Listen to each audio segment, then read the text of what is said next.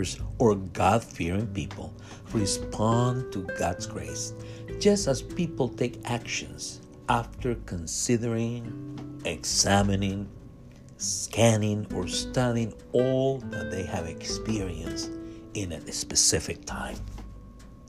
Such a study, consideration, or examination moves them to act because what they have found directs them to do so.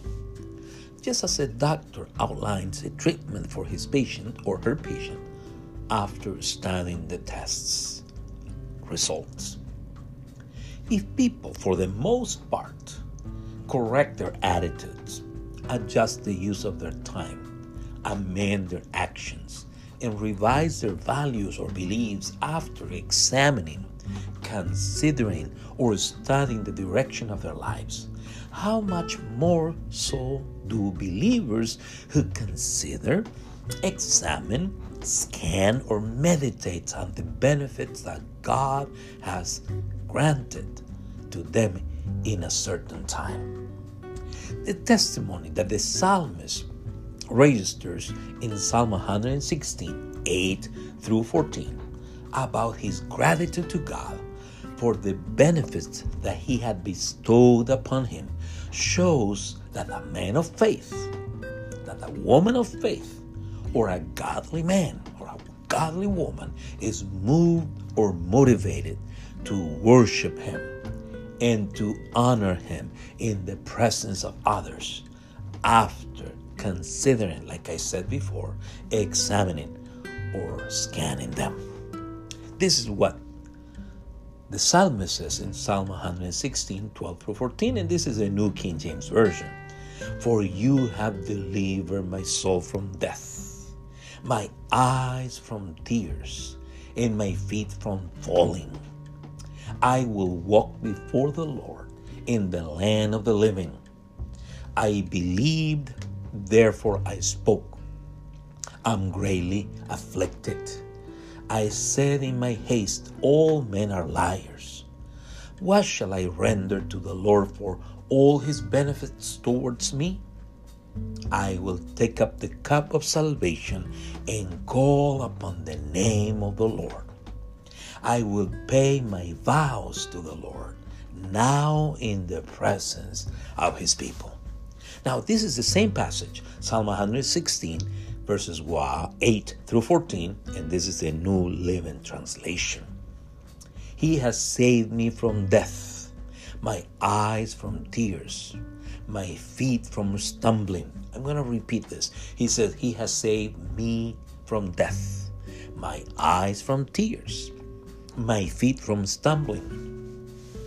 And so I walk in the Lord's presence as I live here on earth. I believed in you, so I said, I'm deeply troubled, Lord. In my anxiety, I cry out to you. These people are all liars. What can I offer to the Lord for all He has done for me? I will lift up the cup of salvation and praise the Lord's name for saving me. I will keep my promises to the Lord in the presence of all His people. As you and I examine the content of the Psalms, you and I should consider that these are a collection of prayers, songs, observations, and poems addressed to God, to the Lord, to the eternal God, to the great I am, to the one who is always present with his own. Likewise, through the Psalms, God Himself reveals His attributes, such as His eternity, holiness, omniscience, omnipresence, greatness, sovereignty, love, or righteousness. In them, the writers, inspired by the Holy Spirit, exhibit their gratitude, their needs, their challenges, their emotions, their faith, their longings or desires before the Lord. Regarding the content of the psalm, if you compare them with one another, you will notice that each of them is part of a set of psalms. For example, There are psalms about nature or about creation, about the wonders of creation and how God reveals his wisdom, power, and grace in it. They're messianic psalms or psalms that describes the anointed one from God or the chosen one from God who would rule the earth with justice or righteousness. They're psalms which highlight the excellences of the law or of the word of God. They're psalms of praise, gratitude, and worship. They're psalms that contrast the goodness, fidelity, and generosity of God with the children of Israel unfaithfulness, ingratitude, and indifference. That is, if we interpret them, we must take into consideration their structure, composition, wording, or literary features. The psalmist commits to worship God, the eternal God, the great I am, the one who is always present with his own, and to honor him in the presence of others after considering, studying, or scanning the benefits that God had bestowed upon him during a determined time. The references found in the scriptures about people invoking the name of God indicate that they did it precisely to worship, exalt, or praise Him. The following texts show that Abraham, Isaac, Job, and David did it. In Genesis 12 8 says, And he moved from there to the mountain east of Bethel, and he pitched his tent with Bethel on the west and Ai on the east. There he built an altar to the Lord and called on the name of the Lord. Genesis 26 25 says about Isaac. So he built an altar there and called on the name of the Lord.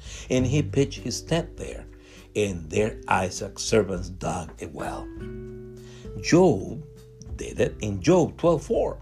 I am one mocked by my friends who call on God. He has answered him, and just and blameless who is ridiculed. In 1 Chronicles 21 26, we have this testimony about David. And David built there an altar to the Lord and offered burnt offerings and peace offerings and called on the Lord. And he answered him from heaven by fire on the altar of burnt offerings. Like I said before, these men worship God. These men exalted God or praise Him as they invoked His name, as the psalmist testifies that he did it after surveying or analyzing all that He had done for him. So the psalmist shows that worship flows when believers recognize the benefits that God grants them and appreciate His supernatural power in their lives. I'm going to repeat this. The psalmist shows, or his testimony shows, that people of faith, men and women of faith, when they worship God, they do it because they recognize the benefits that He grants them and appreciate His supernatural power in their lives. The gospel reveals that the greatest benefit that God grants believers is the forgiveness of their sins and the gift of eternal life. As Peter says it in 1 Peter 5:10. So they worship God because of it.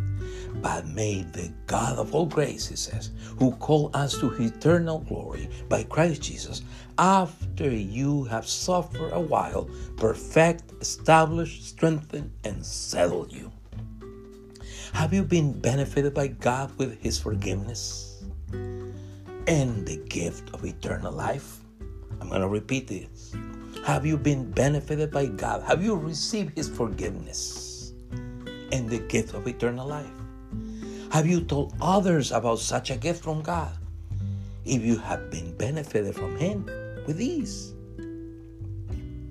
Therefore, believers or God fearing people respond to God's grace, just as people take actions after considering, surveying, or studying all that they have experienced throughout their lives.